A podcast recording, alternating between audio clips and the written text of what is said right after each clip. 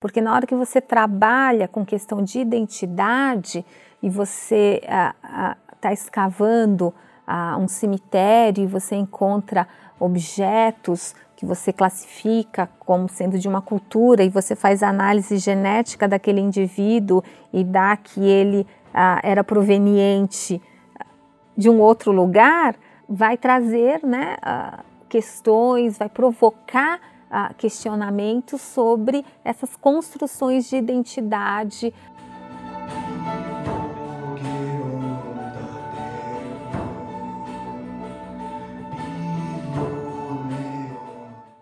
Olá, meu nome é Maria Cristina Cormichiari, sou professora de Arqueologia do Mediterrâneo Antigo no Museu de Arqueologia e Etnologia da Universidade de São Paulo e eu vim aqui hoje falar uh, com vocês, conversar com vocês um pouquinho sobre os avanços uh, da pesquisa arqueológica. A arqueologia ela tem uma história uh, antiga, começando ali no Renascimento. Ela nasce realmente ah, no período moderno, é uma ciência que nasce na Europa, é fruto de todo um, um contexto ah, histórico ah, europeu. Vai ocorrer, então, a gente começa né, a traçar os primeiros passos das pesquisas arqueológicas no Renascimento, com um, um, o renascer, também podemos dizer, né, do interesse pela pelas culturas anteriores ao período medieval, principalmente grega e romana. A gente pode até olhar, olhando um pouquinho para essa história da formação da, da disciplina da arqueologia, e colocar a, a, região ali centro e norte da Itália como um dos primeiros locais que foram investigados arqueologicamente. Isso se deu por quê? Porque essa redescoberta, reanálise ah, dos textos antigos, ah, que vão ser textos majoritariamente latinos e gregos, vai andar em par, então, pelo, por um interesse maior pelo modo de vida, uh, dos gregos e dos latinos. Como isso vai acontecer justamente ali nessa região central e setentrional da Itália, onde nós temos os vestígios do Império Romano. Até hoje nós temos visíveis sob o solo, né, monumentos do Império Romano, como Coliseu, uh, no período do Renascimento, uh, pré-industrial, os vestígios materiais do Império Romano estavam muito mais visíveis mesmo, né? Então, a redescoberta das fontes textuais, esse interesse pelo modo de vida uh, anterior, né, do passado uh, longínquo, pré-medieval, vai uh, casar com a, a existência mesmo de vestígios arquitetônicos, escultóricos ah, muito profusos no território italiano, que são os vestígios ah, do Império Romano. Então, a arqueologia ela vai nascer muito ah, fortemente ligada ao texto antigo, a descrições de monumentos, de esculturas, de produção artística nas fontes textuais e ao que se via, ao que se encontrava até facilmente, podemos dizer, em termos de uma materialidade, né, de artefatos, construções, etc., descritas, né, que apareciam ali nesse ah, mundo italiano, que é um mundo do Império Romano. Logo em seguida, ao longo dos séculos, é claro, né, a gente está falando de um percurso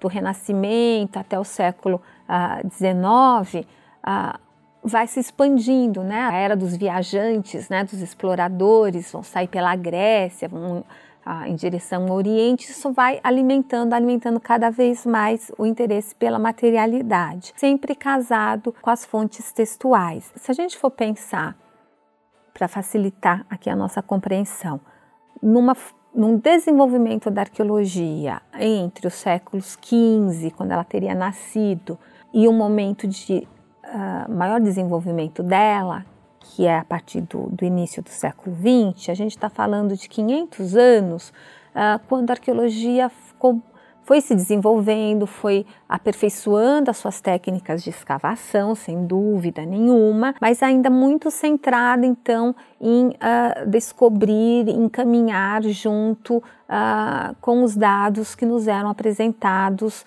nas fontes escritas.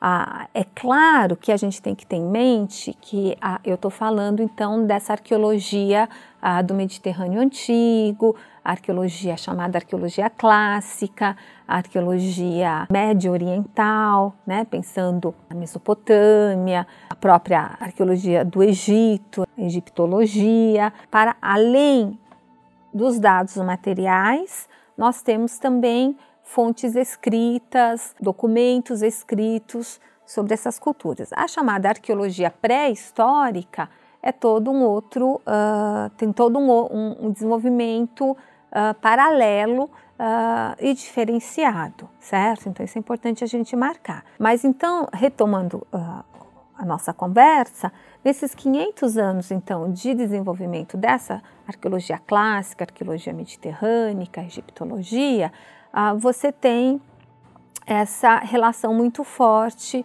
ah, com os textos, as culturas ah, fechadas, né? Se quer trabalhar arqueologia grega, arqueologia romana, arqueologia etrusca e etc. Em 100 anos, cento e poucos anos, né? Se a gente for pensar a partir do século XX até onde estamos hoje, a arqueologia deu saltos enormes. Isso por quê? Porque, um, primeiro, foi, ficando, foi se fazendo uh, a crítica cada vez mais de maneira acentuada e aprofundada dessa relação entre a fonte escrita e a fonte material. Tem primazia? Alguma delas possuiria primazia? Sim, não, ah, depende. O que, que você está perguntando? O que você quer saber? O entendimento de que são fontes distintas que eventualmente podem sim ser complementares é um marco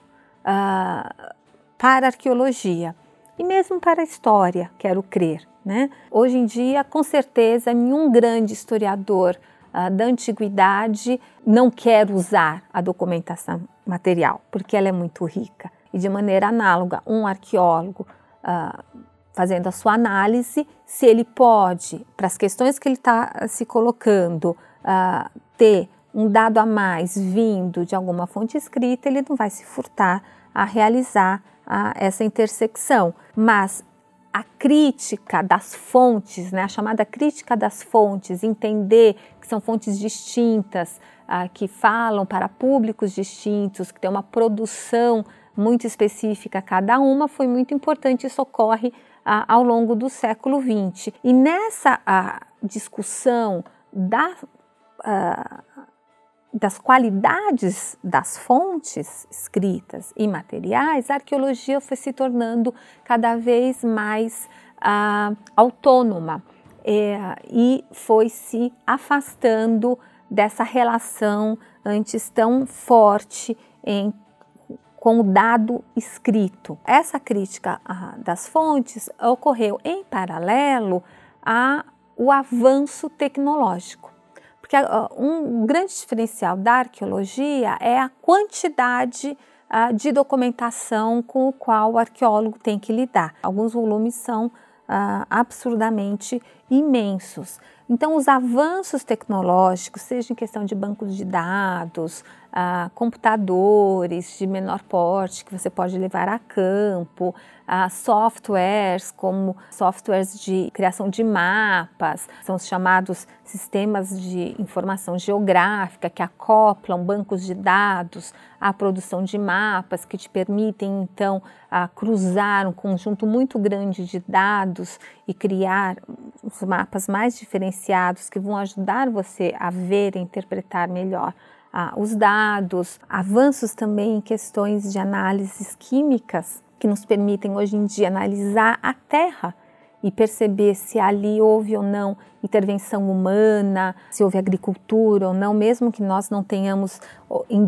indícios maiores ah, né, ferramentas agrícolas, ou mesmo os chamados fitólitos, né, que são as sementinhas solidificadas que, analisadas no microscópio, nos permitem a, a, falar que ali, por exemplo, é uma plantação de trigo. O avanço tecnológico junto com essa libertação, vamos dizer assim, do trabalho arqueológico frente à, à fonte escrita, foi permitindo então que a arqueologia abrisse, expandisse os seus horizontes cada vez mais. Então hoje nós podemos, para terminar essa minha fala, falar de um novo campo da arqueologia que é um dos mais avançados, que são as questões uh, de análises uh, de DNA. Então, essas análises genéticas, elas têm uh, permitido a análise de esqueletos, né? Quando você tem o dente do esqueleto, você consegue extrair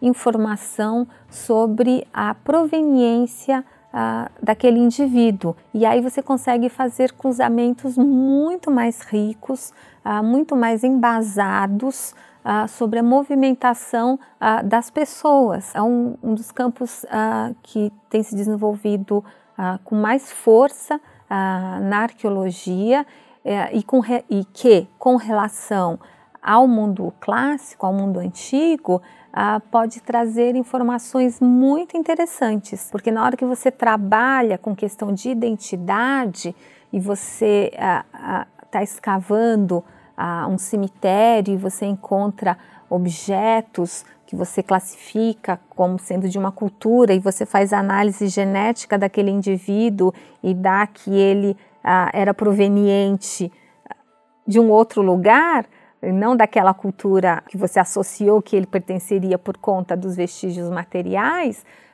vai trazer né, ah, questões, vai provocar questionamentos sobre essas construções de identidade, uh, esses movimentos de contato, de colonização, de fundação de novas sociedades a partir de movimentos de migração, diásporas, colonizações, etc. Então, o campo da arqueologia genética é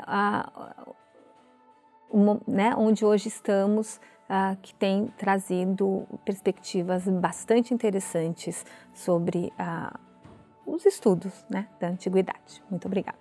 E aí, gostou da aula? Se quiser aprender mais, confira a sugestão de leitura na descrição deste episódio.